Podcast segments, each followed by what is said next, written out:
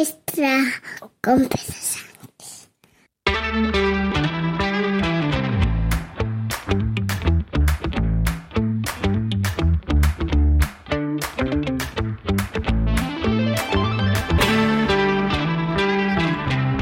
Buenos días, martes 18 de julio de 2023, capítulo 1027 de un podcast sobre mis cosas que en el fondo son las tuyas. Y hoy quiero hablarte de una celebración,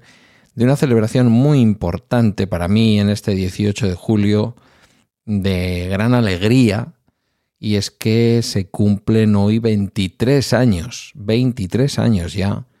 de que obtuve mi plaza como funcionario en el Ayuntamiento de Ermua. Yo llevaba trabajando desde el año 95, pero no fue hasta cinco años después cuando obtuve mi plaza ya en propiedad y fue justo un 18 de julio del año 2000 cuando el señor Carlos Totorica firmó mi nombramiento como funcionario de carrera, es decir, yo ya tenía mi puesto de trabajo. Que siempre he pensado que mi abuelo, mm, que era socialista, se hubiera alegrado mucho porque yo obtuviera mi plaza de funcionario, pero a lo mejor le hubiera convencido al alcalde de que el nombramiento, el decreto de nombramiento, llevara otra fecha. La realidad es esta y bueno, ¿qué le vamos a hacer? En algún momento he tenido dudas, ¿eh? he tenido dudas de si la fecha final del documento era el 19. Bueno, la realidad es que yo el día 18 ya tuve eh, la seguridad de que era funcionario. Más allá de este juego de fechas, eh, hoy se cumplen también 87 años del golpe de Estado del que había sido jefe del Estado Mayor, el general Franco, eh, acompañado de un buen puñado de personas muy, muy importantes en aquel momento en el ejército español. Estamos hablando de alguien que ya había dado un golpe o un intento de golpe de Estado en agosto del año anterior. No, en agosto del año anterior no. En agosto del año 32, no del, no del 35, en agosto del 32. El general Sanjurjo, que luego fue amnistiado, que luego se fue a Portugal y que luego volando desde Portugal a España, eh, con motivo del golpe de Estado de julio del 36, eh, pues murió en un accidente de avión que vaya usted a saber, esos accidentes de avión que ocurren, ¿no? Eh, vivía España, lo, lo, estaba pasando mal, sobre todo después de que eh, Niceto Alcalá Zamora había disuelto las Cortes y se había acabado ese gobierno en el que Gil Robles, el líder de la CEDA, de la Confederación Española de Derechas Autónomas, uno de los partidos que conformaban aquel gobierno mm, republicano conservador, tenemos en la cabeza la idea de que la República fue de izquierdas, pero la mayor parte del tiempo de la República gobernó la derecha. Esto es una cosa muy curiosa y que, en fin, cuesta que nos entre, que nos entre en la cabeza. Se, disuelve, se disuelven las cortes y, se organiza una política de bloques. A ver si os suena esto de algo, ¿vale? Pero de bloques, bloques, ¿eh? O sea, quiero decir que iban en candidaturas conjuntas partidos como el PSOE, el Partido Comunista de España, la Unión Republicana, Esquerra Republicana, Izquierda Republicana, el partido del, Manuel Azaña, del que tantas veces y tanta gente eh, saca pecho queriendo reclamar su figura histórica, pues eh, estaba en ese, eh, en ese Frente Popular enfrente, valga la redundancia, estaba otro frente, el Frente Nacional Contrarrevolucionario. Ahí estaban los carlistas, estaban la CEDA, que decía, de, Gil Robles, y algún partido minoritario catalán de, derechas, de muy derechas. Curiosamente no se habían integrado ni, ni la Falange ni el Partido Nacionalista Vasco, pero es verdad que en la calle llevaban prácticamente desde que había ganado el Frente Popular las elecciones, Em, había mucha, mucha, muchísima tensión en la calle y estaban conjurados todos esos, em, eh, todos esos, eh, ya lo diré, militares, eh, estaban conjurados sin ninguna duda a que una vez que se perdiera el gobierno o si se perdía el gobierno frente al Frente Popular, valga la redundancia otra vez, iban a dar un golpe de Estado. Esto era algo que ya estaba. Normalmente se ha venido sugiriendo que el golpe de Estado mm, lo que hace es responder a una época, desde febrero, en que triunfa el Frente Popular,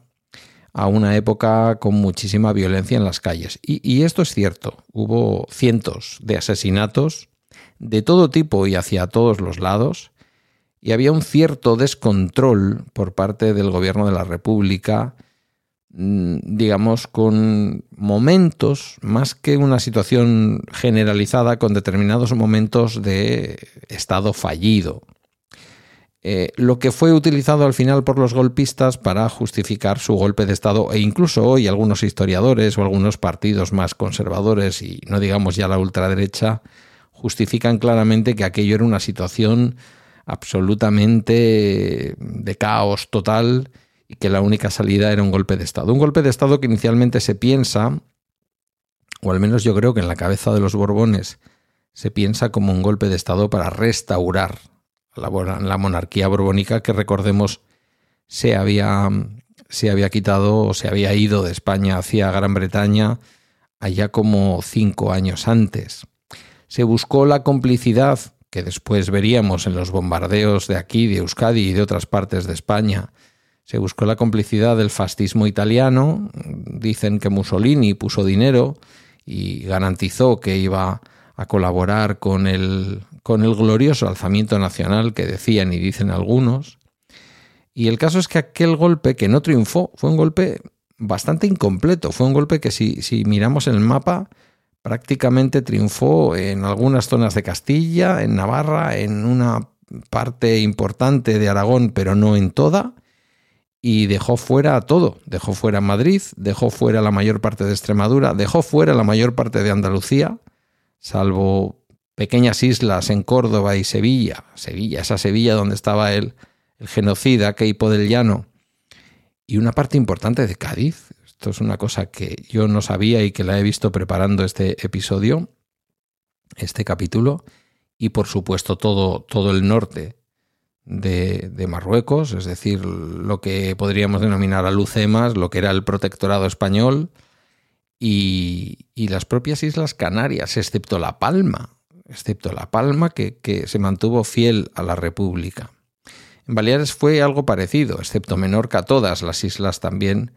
eh, triunfó el, golpe de Estado. El hecho de que fuera un golpe de Estado mm, con insuficiente competencia como para asumir el gobierno, al final fue lo que provocó la guerra civil. Si Franco y sus adláteres hubieran tenido fuerza suficiente para imponer ese golpe de Estado y el golpe de Estado hubiera triunfado, la realidad es que nos hubiéramos ahorrado la guerra, ¿verdad? Pero mm, no sé, no quisiera hacer comparaciones, pero esto es como si le pedimos a alguien que para evitar males mayores deje que un delincuente le robe, le atraque o abuse de, él o de ella, ¿no? Eh, el, gobierno legítimo de la República se defendió de ese golpe de Estado, que ya digo, ocupaba no toda Galicia, aunque una mayor parte de Galicia sí, la mayor parte de lo que hoy es Castilla y León y, Navarra, por supuesto, y, también una parte de Álava, por supuesto, pero no mucho más. Eh, desde el punto de vista de lo que era toda la península ibérica, si viéramos ese mapa, que está, lo podéis encontrar en la Wikipedia y en algún otro sitio, vemos que las zonas en donde la sublevación no triunfó eran, eran mucho mayores y, no, y además no menores en el sentido tampoco geográfico de importancia política. Estaban ciudades como Bilbao, estaban ciudades como Málaga, ciudades como Barcelona y por supuesto la capital Madrid, todas esas zonas finalmente fueron, eh, fueron fieles a la República. Es verdad que no hubo organización militar adecuada en la defensa de la República y de la democracia y al final pues eh, vamos a decir que los militares profesionales estaban del lado de quien estaban, ¿no? aunque hay grandes militares en el lado republicano que se mantuvieron fieles al orden constitucional y esto no lo podemos olvidar. De todo esto, hace hoy 87 años, 87 años, ha llovido mucho, España vuelve a estar eh, frente a unas elecciones en las que se dibujan dos bloques muy, muy importantes y en la que por primera vez venimos de un gobierno de coalición de izquierdas. La mayor parte de las izquierdas que no han formado parte del gobierno mm, muestran su simpatía por una repetición del gobierno que hemos tenido, incluidas las izquierdas eh, no, eh, no centralistas, vamos a decir, eh, izquierdas como la de Bildu o izquierdas como la de Esquerra Republicana, que ya en aquel momento existía y se posicionó en ese frente popular. Y eh, una novedad con respecto a las elecciones anteriores es que surge una posibilidad cierta de gobierno de la derecha con la ultraderecha, lo que sería nuevamente esa especie de Frente Nacional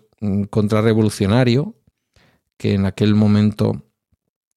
eh, se oponía al gobierno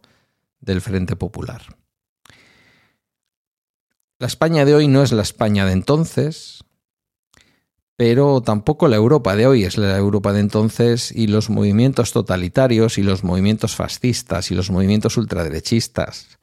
están entrando en los gobiernos, gobiernan Italia, están en el gobierno de Finlandia, están en, muchísimos gobiernos de Finlandia o Noruega, bueno, me lío, en varios gobiernos de la Europa de esa Europa moderna, de esa Europa, ¿no? De la Unión Europea que tanto soñábamos allá por el año 92. Ha llovido tanto y Europa se ha convertido en lo que se ha convertido en una unión económica y monetaria con muchísimas disparidades sociales, con muchísimos problemas eh, de armonización fiscal y en donde yo no creo que sea fácil que se pueda volver a replicar lo que ocurrió en los años 30 en Europa, pero si en algún momento hemos estado cerca de que eso ocurra, es este momento justo. 87 años del golpe de Estado del general Franco, ya os conocéis la historia del dragón Rapide, cómo se montó en el vuelo y voló a la península y aquello fue el pistoletazo de salida de una tragedia humanitaria y de una tragedia nacional que hoy todavía sigue pesando mucho sobre muchas cabezas, con muertos que no han aparecido y que no se espera que aparezcan, y sin una sola petición de perdón. Cuando les echamos en cara a los que han ejercido recientemente la violencia o a sus herederos políticos, Em, con los que en teoría no se puede pactar, no se puede hablar, no se puede hacer absolutamente nada, aunque todos lo han hecho y esto ha quedado claro en esta semana también de en esta semana de campaña electoral, la realidad es que tenemos cosas sin cerrar desde hace casi 90 años. Va siendo el momento de ir cerrándolas, pero nada se puede cerrar si no lo cerramos de dentro para afuera. Cualquier médico, cualquier enfermero, médica o enfermera te dirían que las heridas se cierran de dentro para afuera. No podemos poner un apósito encima y pensar que por dentro todo se va a arreglar, mientras que la carne sigue pudriéndose. Tenemos que ser capaces de curar aquella violencia, aquel golpe de Estado ilegítimo, aquel gobierno ilegítimo y dictatorial totalitario de años, y por supuesto, lo que vino después, la violencia ejercida por otros. Todo eso tenemos que curarlo para poder seguir caminando hacia adelante y siendo verdaderamente lo que queremos ser, que es un país moderno, diverso y en donde la convivencia nos permita sentirnos orgullosos de su bandera y de sus instituciones. 87 años del golpe de Estado de julio del 36 y por lo tanto 87 años del comienzo de la Guerra Civil Española. Hasta aquí el Bala Extra de hoy. Agradezco tus comentarios o mensajes en la comunidad de Telegram y a través de balaextra.com, donde están mis redes y mis medios de contacto. Gracias por tu escucha y hasta mañana.